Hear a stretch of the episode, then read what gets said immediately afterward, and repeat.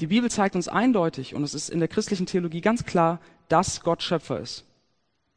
Aber die Art und Weise, wie Gott die Welt geschaffen hat, ist keine primäre theologische Frage. Also keine Frage, an der sich entscheidet, ob jemand Christ ist oder nicht. Ja, wir bekennen im apostolischen Glaubensbekenntnis, das alle Kirchen teilen, bekennen wir, ich glaube an Gott den Vater, den Schöpfer des Himmels und der Erde. Aber wir bekennen nicht, ich glaube an Gott den Vater, den Schöpfer des Himmels und der Erde in sechs Tagen. Oder durch theistische Evolution. Oder wie auch immer. Und es gibt unter Christen verschiedene Meinungen und Ansichten zu diesem Text. Und es gibt unter diesen verschiedenen Meinungen, und das ist wichtig, Leute, es gibt reflektierte und ernsthafte Leute bei allen diesen Meinungen. Und das sollte uns demütig machen im Umgang miteinander, wenn Leute andere Meinungen vertreten als wir.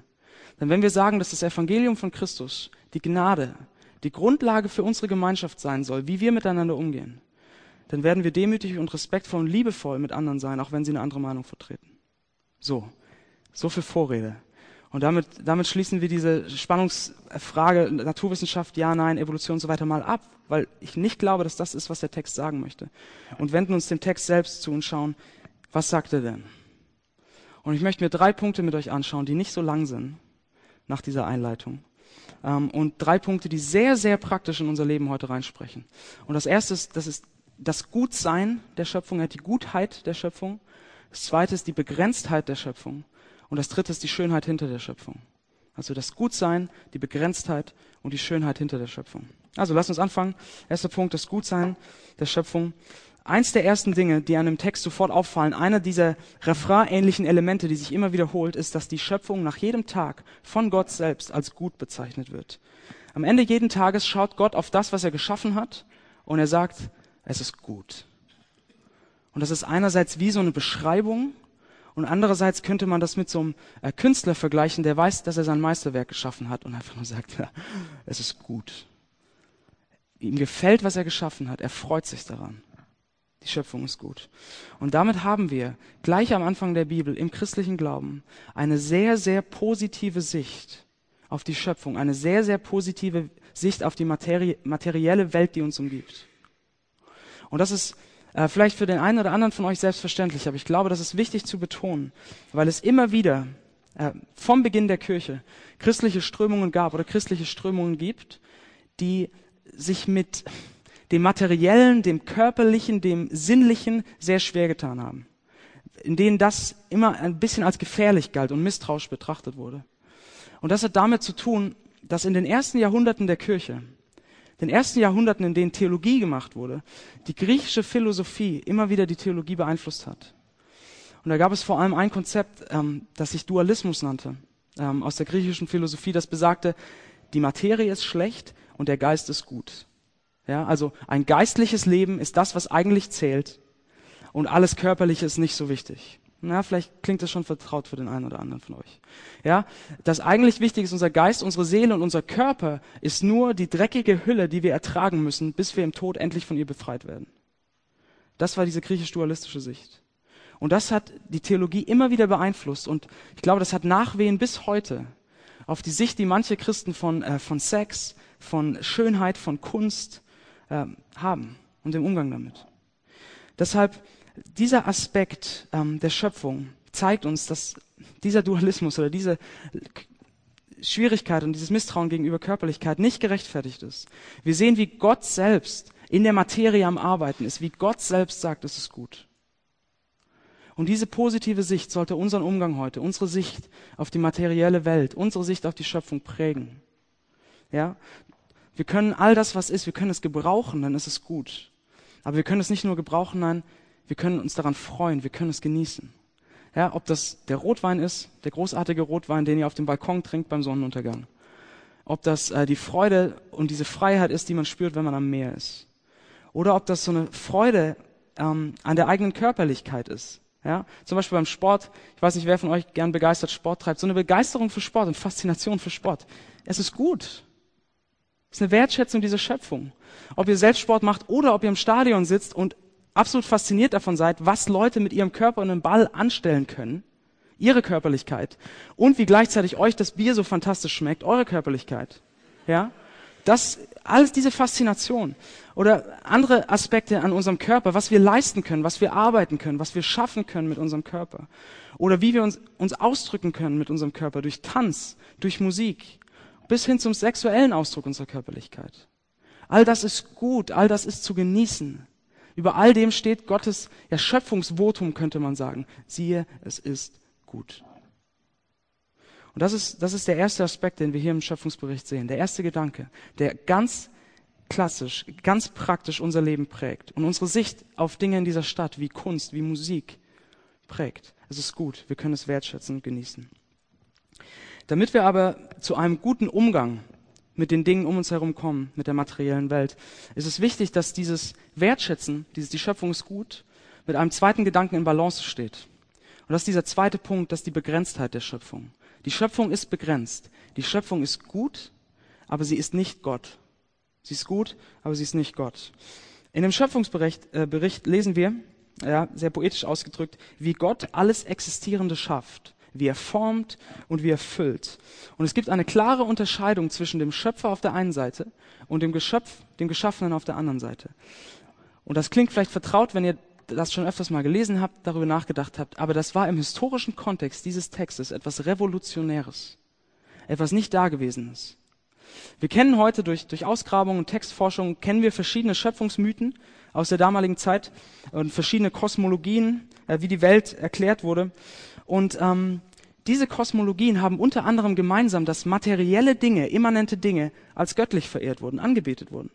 Allen voran die Sonne, in Ägypten war Ra der Sonnengott, in Babylonien Shamash, bei den Griechen Helios. Die Sonne ganz groß, ganz große Rolle hat sie gespielt und der Mond. Aber da es, hat es nicht aufgehört, sondern es gab äh, den Gott des Weines, den Gott des Wassers, den Gott der Ernte, den Gott des Kampfes, ähm, all das. Und diese Götter waren im Prinzip Personifizierungen für eine Anbetung oder eine Vergöttlichung von materiellen Dingen. Von Wein, Anbetung von Wein, Wasser, Mond und so weiter. Und der biblische Schöpfungsbericht hier dagegen ähm, spricht ganz klar gegen diese Kosmologien, zeigt uns ein ganz anderes Bild auf. Revolutionär, sondern er zeigt uns, alles ist geschaffen. Die Schöpfung ist gut, aber sie ist nicht Gott. Und das sieht man in dem Text auch an einem, an einem kleinen Detail, das ich sehr interessant finde. Ist euch aufgefallen, ähm, wie die Sonne und der Mond bezeichnet werden in dem Text? Ja, das ist am vierten Tag. Gott schafft äh, die Himmelsgewölbe, äh, die Himmelskörper. Aber der Schreiber sagt nicht, er schuf die Sonne und er schuf den Mond, weil diese Begriffe damals schon so sehr mit, mit Anbetung und äh, Kulten irgendwie verbunden waren, sondern er sagt, ja, Gott schuf das große Licht und das kleine Licht. So total unspektakulär, profan, ja, so wie ja, die große Ikea-Deckenlampe und das kleine Nachttischlämpchen, das ich da stehen habe so unspektakulär, dass es total lächerlich wäre, sie anzubeten. Das große Licht und das kleine Licht. Niemand käme auf die Idee, seine Ikea-Lampe anzubeten. Ja, das ist etwas Geschaffenes. Und so zeigt uns hier dieser Text einerseits eine klare Polemik gegen diese anderen Schöpfungsmythen, aber gleichzeitig ein klarer Ausdruck davon, die Schöpfung ist gut, aber sie ist begrenzt. Sie, sie ist nicht Gott. So. Und bevor wir dazu kommen, was das ganz praktisch jetzt für unser Leben in Hamburg bedeutet, eine kurze Randbemerkung noch.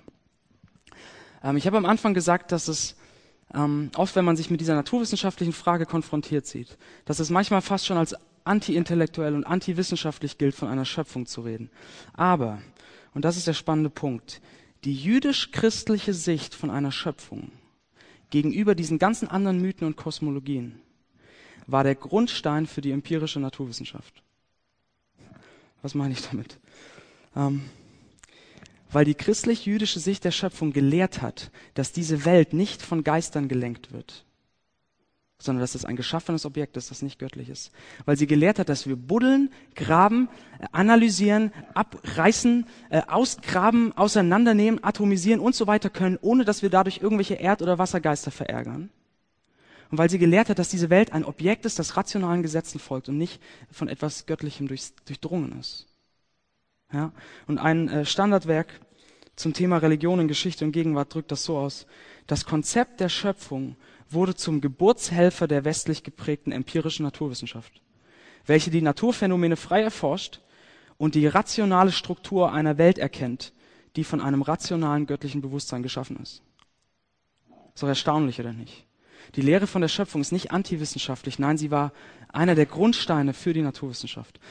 Könnte man noch viel drüber reden. Das ist ganz spannend, finde ich. Aber äh, zurück zu unserem Hauptpunkt. Die Schöpfung ist gut, aber sie ist nicht Gott. Was hat das praktisch für unser Leben zu bedeuten?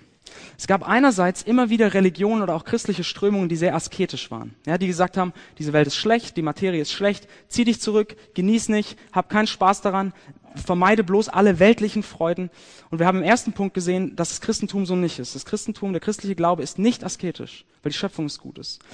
Auf der anderen Seite gab es immer wieder Philosophien und ähm, der Säkularismus heute ist genauso, ähm, die die Materie nicht schlecht finden, sondern die rein materialistisch sind. Die sagen, die Materie, das, was uns umgibt, diese materielle Welt, das ist alles, was es gibt.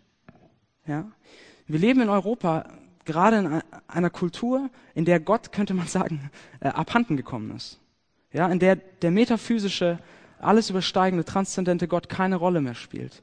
Aber wenn Gott nicht mehr da ist, was bleibt, um das Bedeutungsvakuum zu füllen, das er hinterlässt?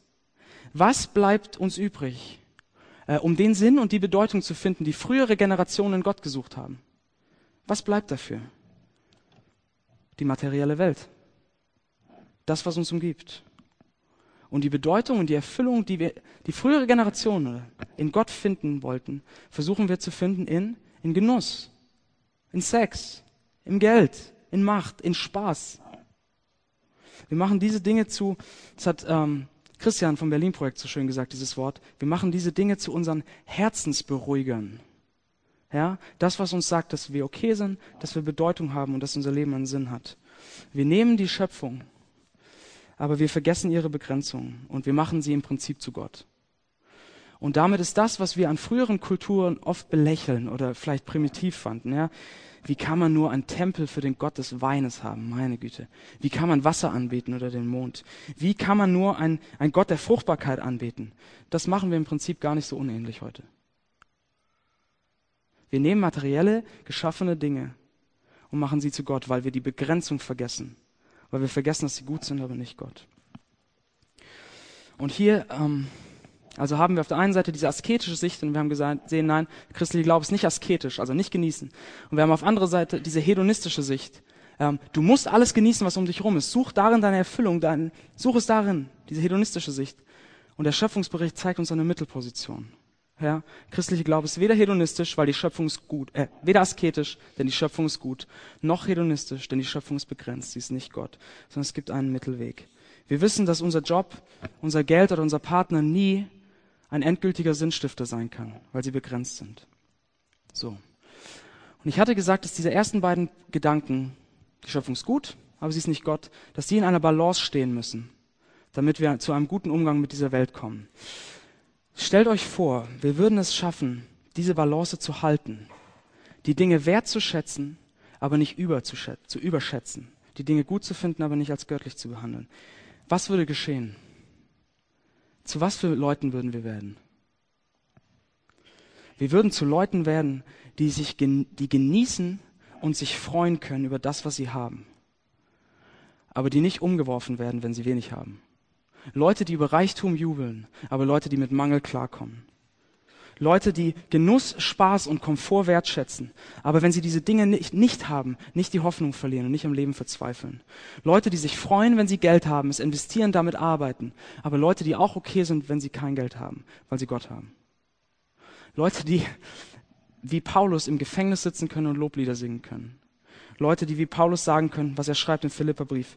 Ich habe gelernt, in jeder Lebenslage zufrieden zu sein ich weiß, was es heißt, sich einschränken zu müssen, und ich weiß, wie es ist, wenn alles im Überfluss zur Verfügung steht. Nichts ist mir unmöglich, weil der, der bei mir ist, mich stark macht. Wir können genießen, aber müssen unsere Hoffnung nicht auf die Dinge setzen, weil wir wissen, sie sind begrenzt. Stellt euch vor, wie das sein könnte. Was das für ein entspanntes Leben wäre, ein Stück weit. Das ist die Balance, das sind diese ersten beiden Gedanken, zu der die Schöpfung uns auffordert. Ja, zu der sie uns bringen möchte. So, und deshalb lasst uns jetzt noch fragen. Wie können wir es schaffen, diese Balance zu leben, diese Balance zu finden, diese Ausgeglichenheit zu finden? Was könnte uns davor bewahren, dass wir nicht doch immer wieder die guten Dinge nehmen und sie zu Gott machen, zu ultimativen Dingen? Und damit sind wir beim letzten Gedanken. Wir lernen das, indem wir die Schönheit hinter der Schöpfung sehen. Die Schönheit hinter der Schöpfung. Ich denke, wir alle kennen Momente, in denen wir äh, von irgendeinem Naturschauspiel oder von irgendetwas, was wir gesehen haben in der Natur, absolut begeistert, absolut gepackt waren. Bei mir hat sich da so ein Bild eingebrannt, ähm, das war vor einigen Jahren beim Skifahren, in diesem Skigebiet, morgens los an der Hütte, alles total neblig und grau und dann hat man sich so Lift für Lift nach oben gearbeitet und schließlich die letzte Gondel genommen auf den höchsten Gipfel. Und dann kamen wir da raus und was wir gesehen haben, war lauter leuchtende Gipfel, weil die, die äh, Wolkendecke wie so ein graues Meer, so ein endloser grauer See im Tal lag. Unfassbar schön. Oder wenn ihr meine Frau mal auf den Grand Canyon ansprecht, dann seht ihr schon an ihren Augen, wie sich das in ihr eingebrannt hat. Vielleicht habt ihr auch solche Bilder vor Augen. Irgendwas, was euch so richtig gepackt hat, wo euch Schönheit gepackt hat. Und vielleicht ist das nicht nur Natur, sondern vielleicht ist das manchmal die Schönheit eines Menschen, die euch packt. Oder die Schönheit von Kunst. Die Schönheit von so einer Fuge. Und all diese Dinge, diese Schönheit, die wir in dem Geschaffenen sehen, die uns so packt, die uns so begeistert, davon sagt Paulus im Römerbrief, dass sie ein Abdruck, ein Ausdruck einer größeren Schönheit ist. Einer Schönheit, die hinter der Schöpfung steht. Paulus schreibt da im, im Römerbrief in Kapitel 1, dabei ist doch das, was Menschen von Gott erkennen, erkennen können, für sie deutlich sichtbar. Er selbst hat es ihnen vor Augen gestellt. Seit der Erschaffung der Welt sind seine Werke ein sichtbarer Hinweis auf ihn, den unsichtbaren Gott, auf seine ewige Macht und sein göttliches Wesen. Also Paulus sagt, die Schönheit der Schöpfung deutet uns auf Gott. Und äh, im Psalm 19 wird es hm, poetisch, ja, so ausgedrückt, dass die Schöpfung sich sogar erzählt von der Herrlichkeit Gottes, ja. Die Himmel verkünden die Herrlichkeit Gottes und das Himmelsgewölbe zeigt, dass es das Werk seiner Hände ist. Ein Tag erzählt es dem anderen und eine Nacht gibt es der anderen weiter. Leute, wir sind von der Schönheit der Natur oder von Schönheit von Kunst oder von einem Menschen beeindruckt und es packt uns. Aber sehr oft verstehen wir nicht den Hinweis, den diese Schönheit uns geben möchte den Hinweis auf die wahre Schönheit Gottes, sondern wir bleiben sozusagen an der Oberfläche stehen. Wir schauen nicht dahinter. Wir bleiben bei diesem Ausdruck von Schönheit stehen.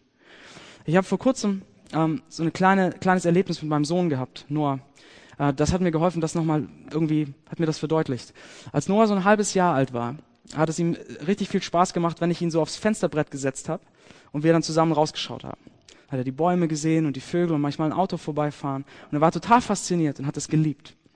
Und dann einmal saßen wir da so und ich habe hab gesehen, wie er sich freut einfach und ich habe zu ihm gesagt, Noah, komm, wir gehen jetzt wirklich raus. Ja, ich zieh dich an, wir gehen raus. Und ich habe ihn genommen und vom Fenster weggetan. Großer Fehler. Er hat brutal angefangen zu schreien. Warum? Er wollte bei diesem Eindruck der Welt bleiben, den er hatte. Er wollte daran festhalten, an diesem Eindruck, den er bekommt durch die Scheibe, weil er nicht verstanden hat, dass ich mit ihm hinter diesen Eindruck gehen wollte, weil er nicht verstanden hat, dass ich mit ihm rausgehen wollte in die Welt, sie spüren, sie erfahren. Und genauso ist das oft mit uns. Wir bleiben an einem Ausdruck von Schönheit hängen. Wir sind davon begeistert, halten davon fest, verehren das, aber wir verstehen nicht, dass es etwas dahinter gibt, dass diese Schönheit auf etwas deutet. Ja, wir verehren menschliche Schönheit, wir haben einen Schönheitskult im Prinzip, aber wir dringen nicht zur, wahre, zur wahren Schönheit durch. Wir bewundern Intellektuelle und sind beeindruckt von menschlicher Weisheit, aber wir dringen nicht zur wahren Weisheit durch. Wir sind froh und loben die Sicherheit, die Geld uns gibt, aber wir dringen nicht zur wahren Sicherheit durch. Wir bleiben an der Oberfläche hängen, wir sehen nicht dahinter. Und das ist genau der Grund, warum wir es immer und immer wieder nicht schaffen, diese Balance einzuhalten und so mit den Dingen umzugehen. Sie wertzuschätzen, aber nicht zu überschätzen. Weil wir nicht dahinter sehen. So, wir werden lernen, diese Balance zu halten, so zu leben, so mit dieser Welt umzugehen, wie die Schöpfung es uns zeigt, wenn wir den Blick dahinter wagen, wenn wir die Schönheit hinter der Schönheit sehen. Und jetzt sagt ihr vielleicht, Moment mal, du hast doch gerade gesagt, das fällt uns so schwer. Wir machen das immer wieder nicht. Was kann uns dabei helfen? Es kann uns helfen, wenn wir dorthin sehen, wo wir nicht nur einen Abdruck und einen Ausdruck von Gottes Schönheit sehen, sondern wo wir das unverfälschte Bild sehen den vollen Glanz, die volle Herrlichkeit. Und das ist, wenn wir auf Jesus Christus sehen.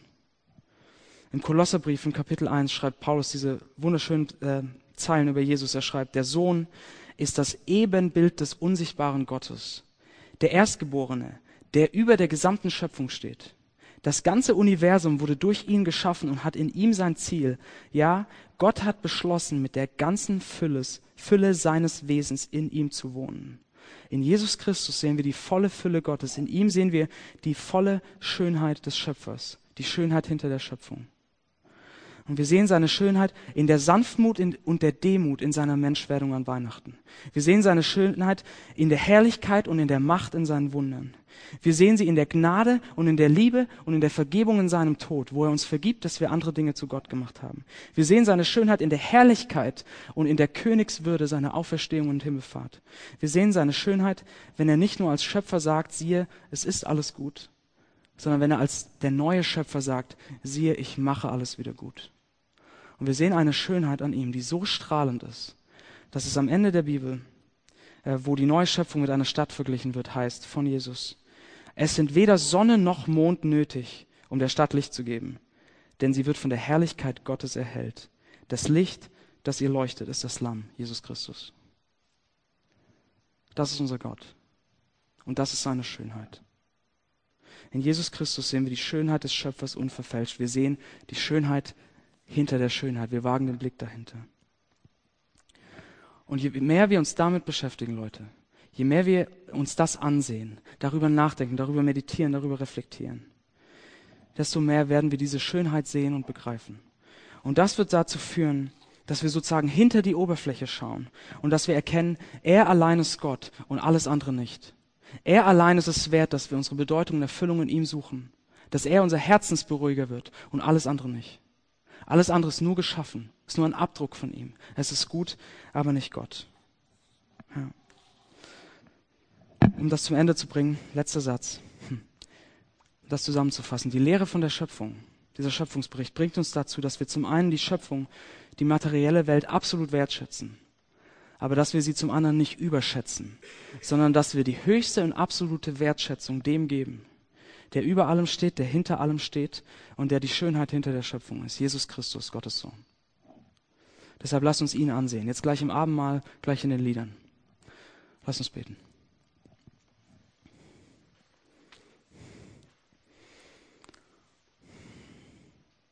Ja, unser Vater im Himmel, allmächtiger Gott. Du bist ein wunderbarer Schöpfer. Und hast du, die, du hast diese Welt gut geschaffen sie kunstvoll kreiert und gesagt, sie es ist sehr, sehr gut. Und Jesus Christus, in dir sehen wir die volle Fülle Gottes. Wir sehen die volle Schönheit des Schöpfers.